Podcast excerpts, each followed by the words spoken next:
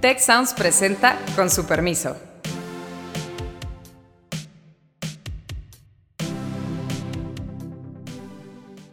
Con su permiso, soy Beata Boina y hoy vamos a hablar sobre el viaje del presidente López Obrador a Centroamérica, Guatemala, El Salvador, Honduras, Belice y a Cuba. Hay dos crisis ahorita que se nos están asomando. Una, viene por altos precios en alimentos, que puede ser devastadora en la región, y hay también mucha volatilidad en los mercados internacionales de energía. La situación política en Centroamérica es bastante compleja, con liderazgos que no necesariamente pues, están de acuerdo con las propuestas de CEPAL de cómo gastar el dinero. ¿Cómo puede llegar el financiamiento? Pues creando condiciones óptimas para la inversión realmente los fondos que tiene Estados Unidos de así ayuda directa no son tan grandes.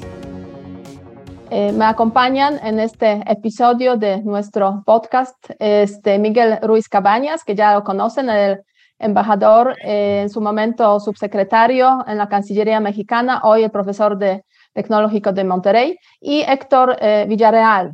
Yo esperaría que en este viaje se pudiera hacer una evaluación del Plan de Desarrollo Integral, que fue una gran, gran estrategia que se presentó hace tres años en México precisamente para cambiar, para transformar Centroamérica. Eh, pero la verdad es que viendo eh, los resultados hasta ahora alcanzados por este plan de desarrollo integral, me da la sensación de que no va a ser el caso. ¿Qué es lo que esperarían ustedes de este viaje del presidente a Centroamérica? El cuarto, recordemos, viaje del presidente al extranjero. Eh, el presidente no ha viajado mucho hasta, hasta ahora, pero esa dirección centroamericana y el Caribe obviamente son, son direcciones muy importantes. Miguel.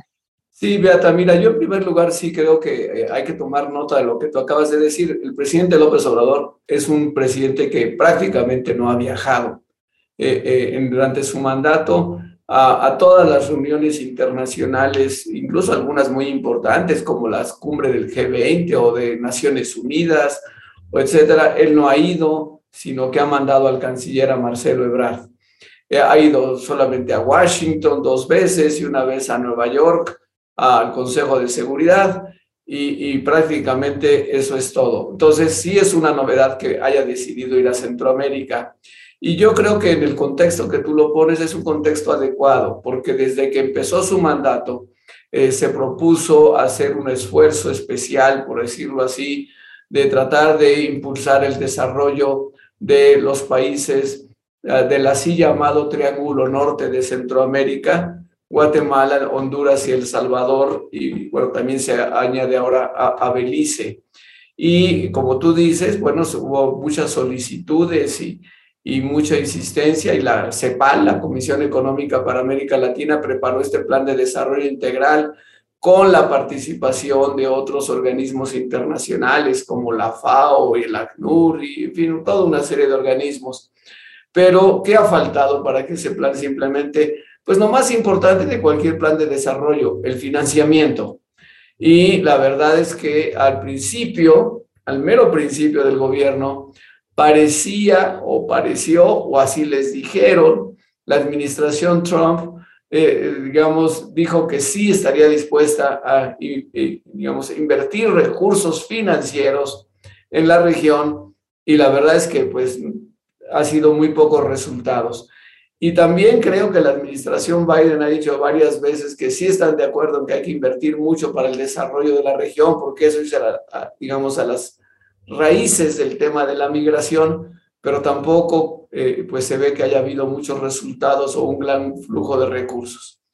Creo que ahora el presidente decidió ir a Centroamérica como una manera de tratar de reanimar eh, eh, los lazos de México con cada uno de estos países, desde luego, pero tratar de ver qué más se puede hacer por el desarrollo de la región, o ese sería nuevamente el hilo conductor. Hay eh, cada vez más pláticas México-Estados Unidos sobre el tema migratorio, hay preocupación por el final del título 42 de la ley de migración, porque eso podría incentivar más flujos migratorios desde Centroamérica hacia México y Estados Unidos. De hecho, Marcelo Ebrard estuvo ayer y hoy en, Estados Unidos en Washington en pláticas con los funcionarios de Estados Unidos para ese tema. ¿Qué se puede esperar? Pues un poco que el presidente lleve un mensaje, desde luego, de solidaridad, de tratar de que va a insistir en el desarrollo de la región con Estados Unidos y eh, con, con, miras a que, pues a que algo suceda en la cumbre de las Américas que va a ser del 6 al 10 de julio próximo en Los Ángeles.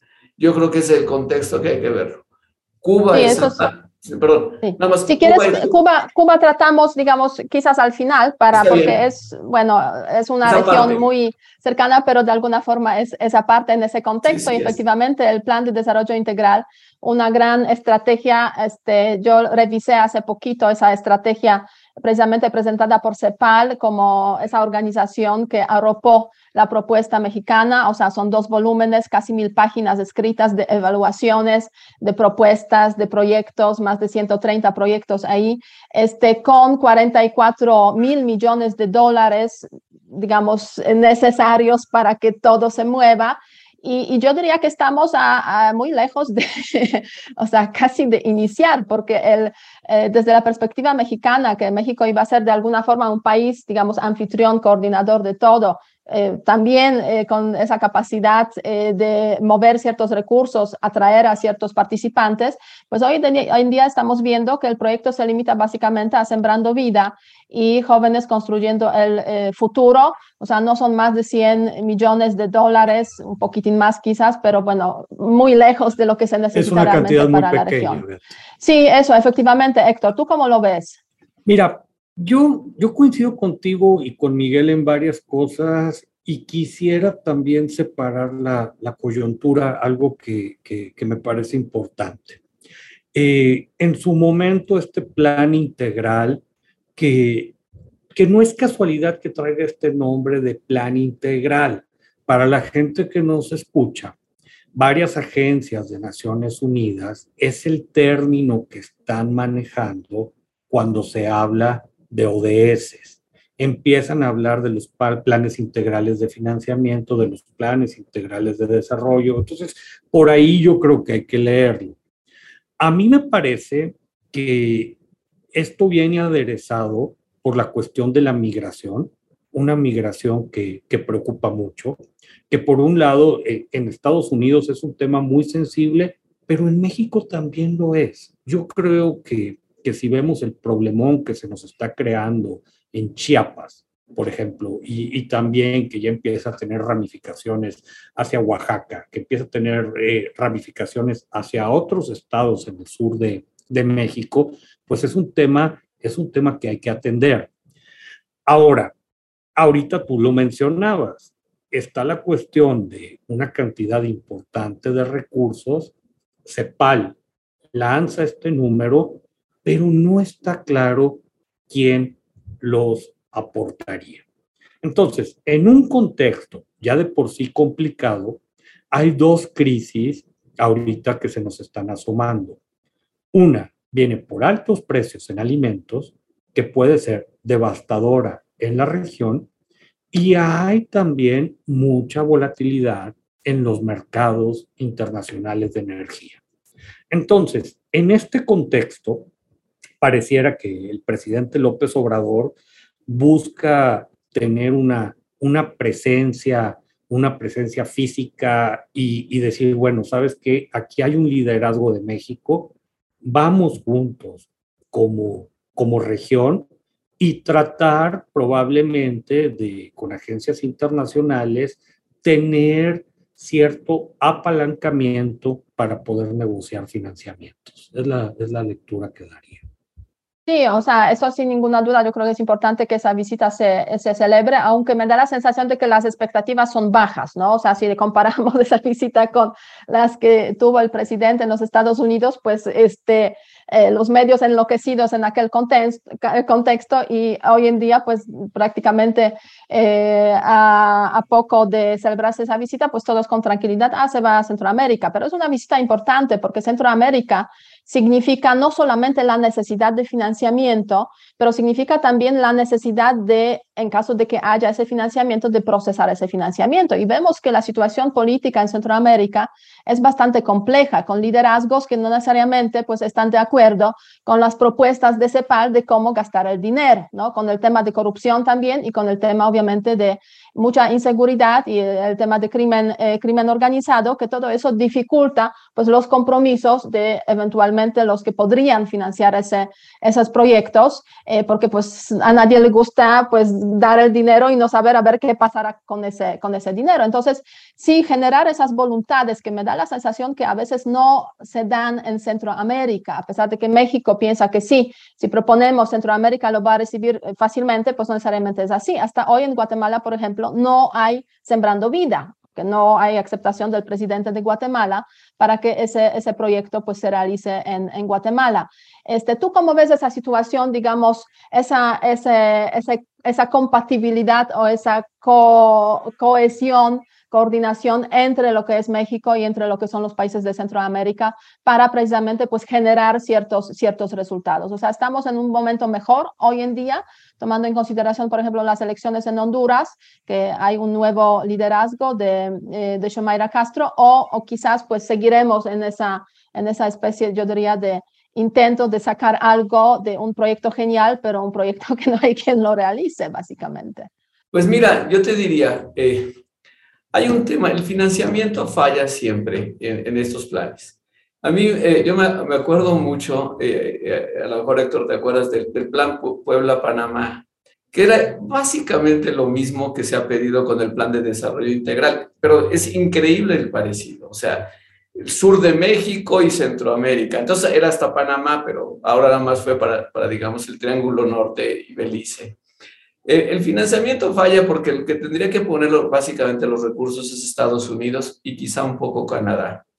Eh, cuando se dice es que los europeos le van a poner dinero, yo me pregunto, ¿por qué los europeos van a poner dinero para resolver, comillas, resolver un problema migratorio para Estados Unidos, ya sea para Trump o para Biden, cuando los europeos literalmente no han podido resolver ni, y tienen cada vez peor una crisis migratoria en el Mediterráneo. O sea, a mí nunca me ha quedado claro cómo los europeos van a decir, ah, sí, yo le voy a ir a meter dinero a Centroamérica y me voy a desocupar del Mediterráneo.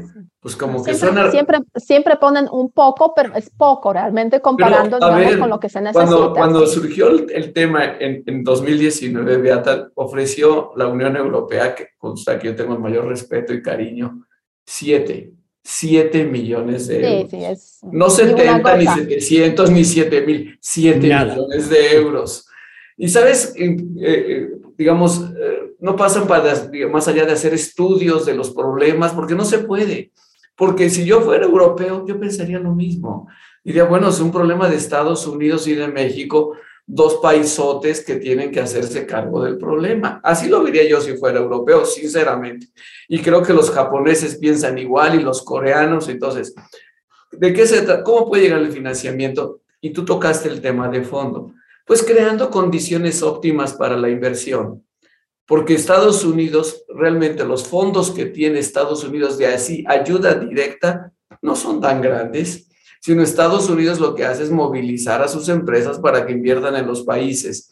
Y en ese sentido, pues si no hay condiciones, sea por corrupción, crimen organizado, simplemente desorganización administrativa, o, o, no hay las condiciones para que esa inversión se dé, pues yo creo que esos recursos, francamente, no van a llegar. Sí creo que hay mayor afinidad del gobierno de López Obrador con el nuevo gobierno de Xiomara Castro en Honduras. Por supuesto que hay mucha afinidad. Sí creo que ha habido cierta, y diría con muchos límites, afinidad con El Salvador, pero muchos límites porque el presidente Bukele tiene su propio proyecto y no se ha dado con Guatemala por las razones que tú dices. Porque, bueno, muchas veces históricamente, y esto pues, lo recuerdo simplemente, llegar a acuerdos con Guatemala es difícil, es difícil, es, es una, un país suficientemente grande para decir, no, pues nosotros tenemos nuestros propios esquemas y punto. Entonces, eh, creo que es muy importante que México vuelva a ir, esté presente el presidente. Lamentable, yo lo hubiera hecho en el 2019, el primer año. O sea, eso se hubiera notado y a lo mejor hubiera sido una diferencia. Hoy en el cuarto año es un poco tarde, pero desde luego más vale tarde que nunca. Qué bueno que se hace. Y vamos a ver si la administración Biden, que está cada vez más presionada con el tema migratorio, más presionada, es un tema, el, si no es el tema más importante para las elecciones de noviembre, es el segundo o el tercer tema, pero, pero, pero sin duda es, la, la estrategia republicana está montada en ese tema. Entonces necesita Biden moverse bien y rápido. Yo reservaría en este sentido veamos si en la cumbre de las Américas se anuncia algo. Sé que han estado hablando sobre el tema, que están buscando algún esquema de cooperación regional. Si ese es el resultado, hombre, bienvenido, enhorabuena. Sí, aquí toca... Yo, Beata, traigo... Sí, adelante, Héctor. Yo, yo, quisiera comentar varias cosas. Mira, yo, yo traigo una lectura muy parecida a, a la de Miguel. Y y, qué bueno que hayas traído, embajador, a, colación la, la cuestión del plan Puebla-Panamá. ¿Se parecen mucho? Sí, por supuesto que se parecen muchísimo. Se parece, se parecen y, y, y, tiene mucho de ironía porque creo que en su momento lo que ocurría en el gobierno del presidente Fox, y, y si alguien se toma la molestia de leer de qué se trata Puebla-Panamá, pues fue visionario. Si, la mitad de lo que traía el plan se hubiera hecho, muchos problemas presentes estarían resueltos. Fue un plan que se le jugó, y perdónenme la expresión, medio de mala leche. Yo me acuerdo que, que en su momento está separando a México en dos, etcétera, etcétera. Hubo, o sea, ¿por qué se cae Puebla, Panamá? Pues en gran parte porque se torpedió internamente desde la oposición del gobierno del presidente Fox y bueno, una pena. Ahora, hay, hay otra cosa y, y, es muy difícil no pensar en las elecciones de Estados Unidos y, y cosas que vamos a ver en los siguientes meses. Me parece que tiene que haber un reordenamiento. A fin de cuentas, para el presidente Biden, ahorita la realidad del conflicto Ucrania-Rusia y todo lo que está pasando en Europa, va a ser muy difícil ponerle la atención a lo que está ocurriendo regionalmente, a pesar de que para el electorado, pues puede ser muy relevante el problema de la migración, como nos decía Miguel. Entonces, yo, yo veo ahí una tensión que puede despabilar un poco a México sabes que si Estados Unidos como potencia global está pensando en el tablero completo, pues el problema regional pasa a la potencia regional, que, en este caso pues es, no, es nuestro país y, y, y, vamos a ver cómo, cómo se articula. Ojalá que en la cumbre próxima sí pueda haber anuncios y anuncios muy concretos y, y, que se les pueda dar seguimiento, que no quede, que no quede en el discurso, vaya. Y el tema de la migración, no cabe duda, es el tema crucial hoy en día en esas relaciones de ese triángulo, yo diría, Estados Unidos, México y Centroamérica. Y justamente lo que tú comentabas, Miguel, o sea, este, visita del canciller Ebrard eh, a Washington, yo estaba bromeando hace, hace poco, tienen que hablar los presidentes para que se reúnan los secretarios de Estado. este, a eso hemos llegado. En fin, pero la verdad es que este Marcelo Obrar pues ya compartió más o menos a lo que acordaron, digamos, en esa, en esa reunión. Y, efectivamente el tema de la migración es el tema que, que, es más relevante en ese contexto, que es el contexto del año electoral en los, en los Estados Unidos. Este, entonces se está planteando una iniciativa de creación de empleo de corto plazo para Centroamérica. Eh, un acuerdo para la Cumbre de América sobre la movilidad laboral e inversiones, y también, establecer un equipo de trabajo sobre migración en corto plazo, ¿no? Entre México y los Estados Unidos. O sea, sí, la migración es el punto crucial en ese contexto. Y, me imagino al presidente de México pues yendo a Centroamérica y también pues comentando que con los Estados Unidos pues han acordado pues ese, esa iniciativa relacionada con, este, con empleos para Centroamérica de, de corto plazo, ¿no? Lo cual pues es de alguna forma pues ese regalo que les va a traer el presidente mexicano a, a la región, me, me, imagino. Pero bueno, veremos porque la visita son cuatro días en total eh, y uno de esos días pues va dedicado a Cuba este, Cuba, que yo creo que aparece aquí en este, en este tablero de forma muy, muy relevante también, porque hay, hay debates si Cuba va a participar en la Cumbre de las Américas, no va a participar, si se la va a invitar, no se va a invitar, digamos, a, a, Díaz Canel para, eh, para sumarse a la Cumbre de las Américas. Bueno, igual tenemos el tema de Nicaragua y Venezuela como, como eh, candidaturas problemáticas en ese, en ese sentido desde la perspectiva de los Estados Unidos.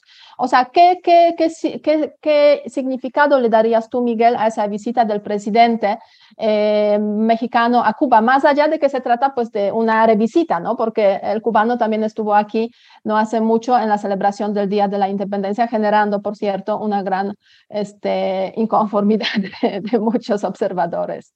Mira, Beata, yo creo que desde luego eh, el presidente López Obrador tiene una gran simpatía por la revolución cubana, por el gobierno cubano, incluso ahora que los, digamos, Fidel ya no está y Raúl está casi retirado, aunque parece que reapareció en los últimos días. Entonces él tiene esta, esta simpatía, llámale nostálgica o actual, digamos, tiene gran afinidad piensa que es una hazaña histórica, lo ha dicho, que hayan resistido 60 años el bloqueo y este tipo de cosas. Entonces, pero, digamos, los países también tienen relaciones simbólicas y el hecho de que el presidente vaya a Cuba, pues es simbólico de la visita que estuvo, que hizo Díaz Canel en septiembre pasado a México, ese simbolismo de, de amistad, unión. Nótese, no está yendo a Nicaragua, no está yendo a Venezuela, es con Cuba, esta afinidad histórica. Dos, Cuba la está pasando muy mal, le está yendo económicamente otra vez en una situación verdaderamente muy difícil. Yo no sé si los cubanos esperan obtener algo de México, no creo que México tenga condiciones, simplemente condiciones para ofrecer una gran ayuda, pero a lo mejor sale algún acuerdo. El año, los años pasados estuvo el tema de los médicos cubanos en México, que causó también algunos, algunos resquemores en grupos de población. Pero creo que es ante todo una visita simbólica y para demostrarle a Cuba, estoy haciendo todo lo posible para que te inviten a la conferencia de las Américas y ya lo dijo públicamente, a mí no me cabe duda que no va a ser invitada, o sea, ni Cuba, ni Nicaragua, ni Venezuela, entre otras porque hay elecciones en Estados Unidos y eso sería un grave error para Biden cometer ese error. Y también porque quieren darle un cariz como se lo está haciendo en la guerra con Ucrania. Estos son autocracias o más bien democracias frente a las autocracias. Y entonces, eh, pues no van a ir, pero creo que el presidente trata de mostrar cómo se hizo otras veces en la historia, a veces en una forma muy discreta, de buscar acercamientos entre Estados Unidos y Cuba. Por las razones que ya mencioné, no creo que se vaya a dar este año, no sé si más adelante. Sí, excelente. Y Héctor, yo tengo una pregunta para ti también, porque eh, Miguel ha mencionado con claridad, o sea, el simbolismo de las relaciones entre los países es importante, no cabe duda. Pero, este, ¿qué tanto tú ves esas oportunidades de negocios, o sea, la dimensión económica en esa visita del presidente, tanto en Centroamérica como a Cuba? Porque la verdad es que por ahí se ha mencionado que va a haber alguna reunión con empresarios este, no está claro el programa, digamos, en este, en este momento, pero la dimensión económica de esa visita. Este, México es grande, esos países son pequeños, o sea, con poco se podría hacer mucho, ¿no? Realmente. Sí, sí, sí, sí, sí. Mira, yo, yo creo que aquí hay, es un ángulo bien interesante. Yo, yo creo que hay oportunidades para, para, para varias inversiones mexicanas en Centroamérica.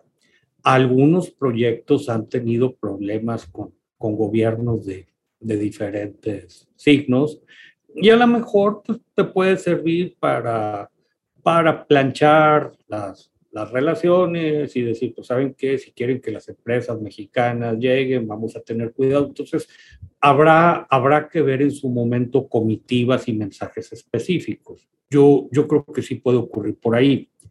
En el caso cubano, y lo separaría por un momento, digo, ya ahorita lo, se mencionaba una, una situación económica complicada y, y Cuba pues en un laberinto de qué hace con su economía. De manera medio discreta y, muy a la, cubana y con, con estos dobles y triples discursos y lenguajes y símbolos y todo, pero tienen cierta apertura económica. ¿eh? Incluso hubo, hubo una feria reciente de pequeñas y microempresas y, y ver qué hace. Entonces, puede haber también por ahí algún tipo de acercamiento.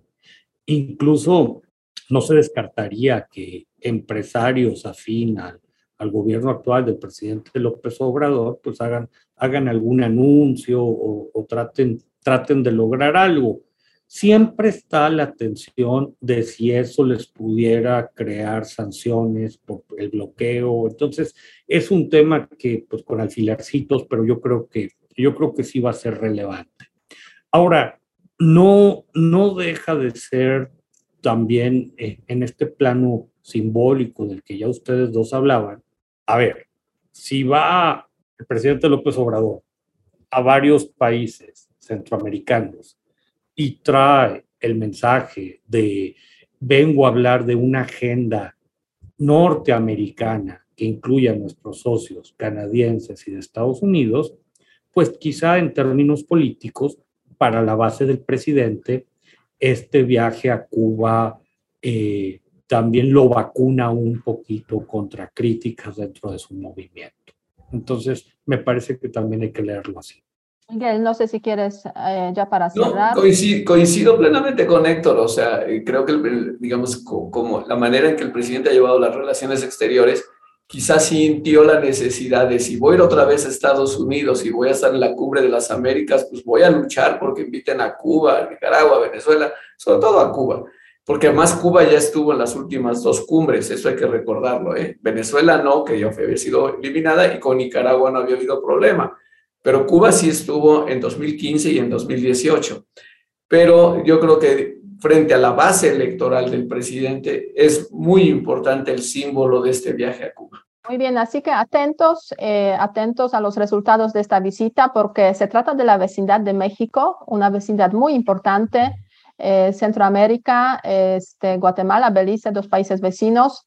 Eh, Nicaragua no está el presidente ahí, pero sí visitará El Salvador y visitará Honduras, así como Cuba. Entonces, atentos a los resultados y eh, la verdad es que nos despedimos eh, porque el tiempo pasa muy rápido, agradeciendo su atención eh, y pidiendo que nos sigan, que comenten y que hagan preguntas porque de eso depende también el contenido de este podcast. Muchas gracias y con su permiso nos despedimos. Hasta luego. Muchas gracias, Viata. Gracias, Héctor. Nos vemos. Cuida tu mente.